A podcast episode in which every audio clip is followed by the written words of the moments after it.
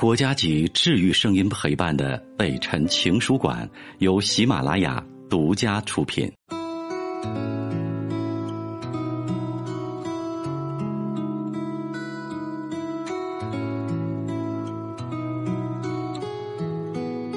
北辰的情书馆，这里有写给全世界的情书。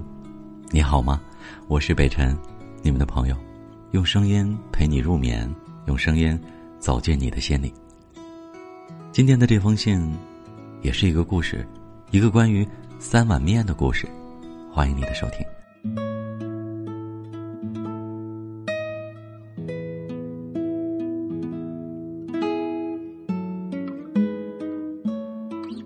那是一个除夕夜，最后一个客人走出了面馆，老板娘正微笑着打算关店的时候，店门再一次被轻轻的拉开。一个女人带着两个小男孩走了进来，两个孩子大约是六岁和十岁左右，穿着全新的一模一样的运动服，那个女人却穿着过时的格子大衣。请坐。听老板这么招呼，那个女人怯怯的说：“可不可以来一碗汤面？”背后的两个孩子不安的对望了一眼。啊，呃，当然。当然可以，请坐这边。老板娘带着他们走到靠边的二号桌子，然后向厨房的那边大声喊着：“一碗汤面。”一人份只有一团面，老板多丢了半团面，煮了满满一大碗。老板娘和客人都不知道，母子三人围着一碗汤面吃得津津有味儿，一边吃一边悄悄的谈着。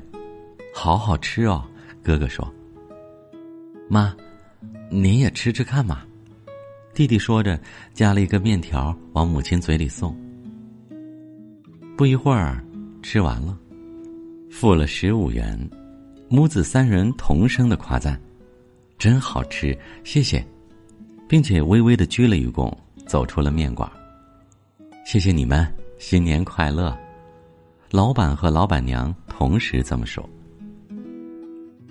他们每天忙着忙着，不知不觉，很快的又过了一年，又到了十二月三十一日这一天，迎新的一年，他的生意仍然非常的兴旺，比起去年的除夕更忙碌的一天终于结束了。过了十点，老板娘走向店门口，正想把门拉下的时候，店门再度被轻轻的拉开。走进来了一位中年妇人，另外带着两个小孩。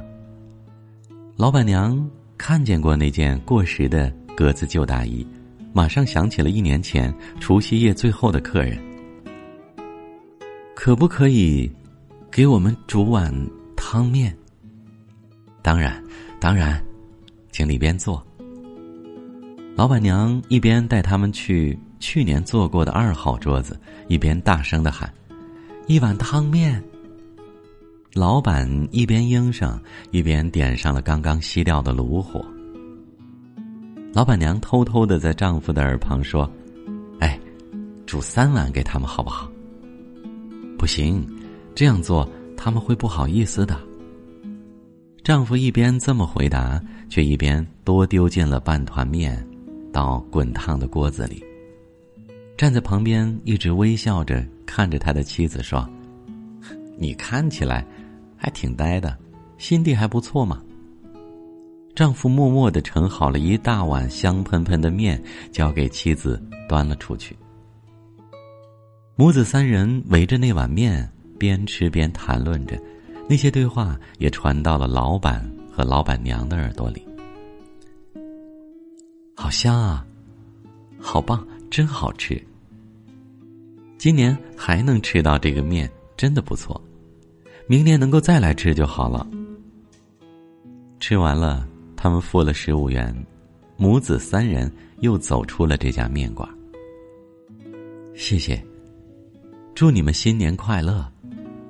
望着母子三人的背影，老板夫妇反复的谈论了许久。第三年的除夕夜。他们的生意仍然非常的好，老板夫妇彼此忙到甚至都没有时间讲话。但是过了九点半，两个人开始有点不安了起来。十点到了，店员们都领了红包回家过年，主人急忙将墙壁上的价目表一张一张的往里翻，把今年夏天涨价的汤面二十元一碗，把那张价目表重新写上了十五元。二号桌上面，三十分钟之前，老板娘就先放上了一张预约席的卡片，好像有意的等客人全都走光了才进来一样。十点半的时候，这个母子三人终于又出现了。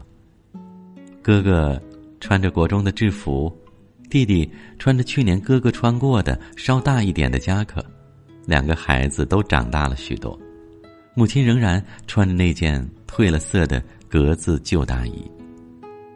请进，请进，老板娘热情的招呼着。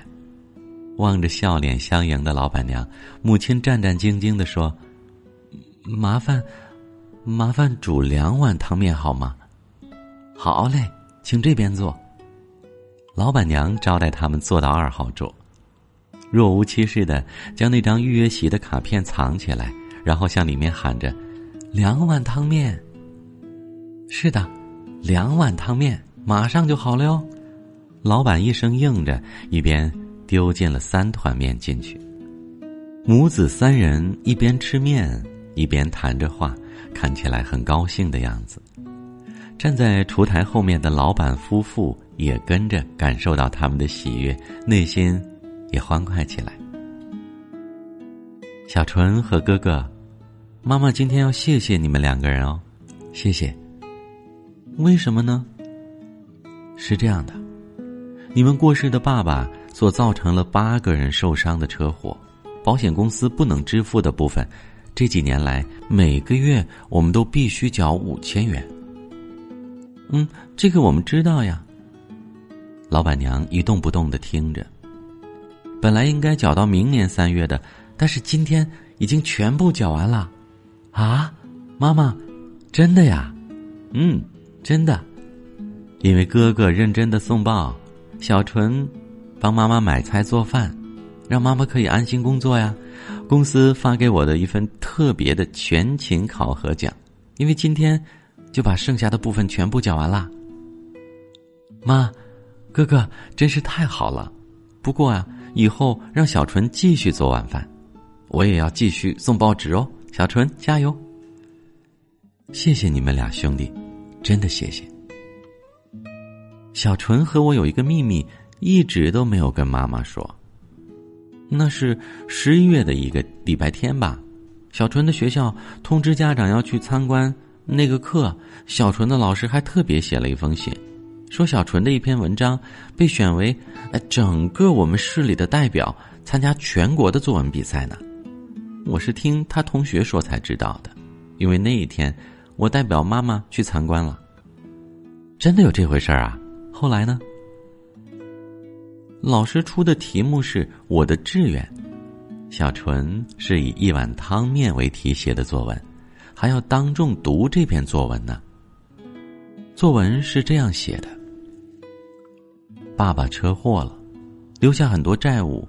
为了还债，妈妈从早到晚的拼命工作，连我每天早晚认真送报的事儿，弟弟都全部写出来了。还有，那天晚上我们母子三人共吃一碗面，非常好吃。三个人只叫一碗汤面，面店的伯伯和伯母竟然还向我们道谢，并祝我们新年快乐。那个声音好像在鼓励我们要勇敢坚强的活下去。赶紧把爸爸留下的债务还清呢。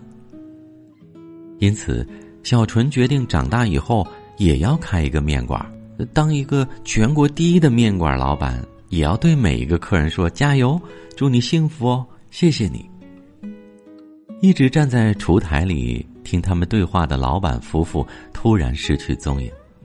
原来他们蹲下来，一条毛巾，一人抓着一头，拼命擦着不断涌出来的泪水。作文读完了，老师说：“小纯的哥哥今天代表妈妈来了，请上来说几句吧。”真的？那你当时怎么办的？嗯，因为太突然了，开始不知道说什么，我就说谢谢大家平时对小纯的关爱。我弟弟每天必须买菜做晚饭，常常会在团体活动中匆忙的回家，一定给大家带来了许多麻烦。刚刚我弟弟读到一碗面的时候，我曾经感到很羞耻，但是看见弟弟挺胸大声的读完的时候，我感到羞耻的那种心情，才是真正的羞耻。这些年来，妈妈只教一碗汤面的那种勇气，我们兄弟绝对不会忘记。我们兄弟一定会好好努力，好好的照顾母亲。今后，拜托各位多关照我的弟弟。母子三个人悄悄的握握手，拍拍肩，比往年都快乐的吃完过年的面，付了三十元，说声谢谢，并且鞠了躬，走出面馆。望着母子三人的背影，老板好像做了一年总结似的，大声的说：“谢谢。”新年快乐！又过了一年，面馆儿过了晚上的九点，二号桌上又放了一块预约席的卡片，等待着。但是那个母子三人再也没有出现。第二年、第三年，二号桌仍然空着，三个母子都没有出现。面馆的生意越做越好。店内全部都改装过，桌椅换了新的，只有那张二号桌仍然保留着。这个究竟是怎么一回事啊？许多客人都觉得奇怪，就这样问道。老板娘就讲述了关于一碗汤面的故事给大家听。那张旧桌子就放在中央，对自己好像也是一种鼓励，而且说不定哪一天这三个人就会来。他希望仍然用这张桌子来欢迎他们。那个二号桌就变成了幸福的桌子，客人一个个的传开去，有许多学生好奇，为了看那张桌子，专程从老远的地方跑来吃面。大家都要特别指定就坐那儿。又过了很多个十二月三十一号，又是一年的十二月三十一号，过了九点。两个青年穿着笔挺的西装，手上拿着大衣走了进来，大家松了一口气，继续恢复热闹的气氛。老板娘正准备说：“抱歉，已经客满了。”去拒绝客人的时候，有个穿着和服的女人走进来，站到了两个青年人的中间。店内所有的客人都屏住呼吸，听那个穿着和服的妇人慢慢的说：“麻烦，麻烦。”汤面三人份可以吗？老板娘的脸马上就变了颜色。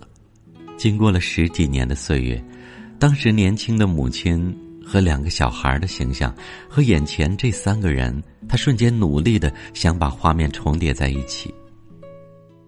其中有一个青年望着不知所措的老板娘说：“我们母子三人曾在十四年前。”除夕夜里叫了一碗汤面，受到那一碗汤面的鼓励，我们母子三人才坚强的活下去。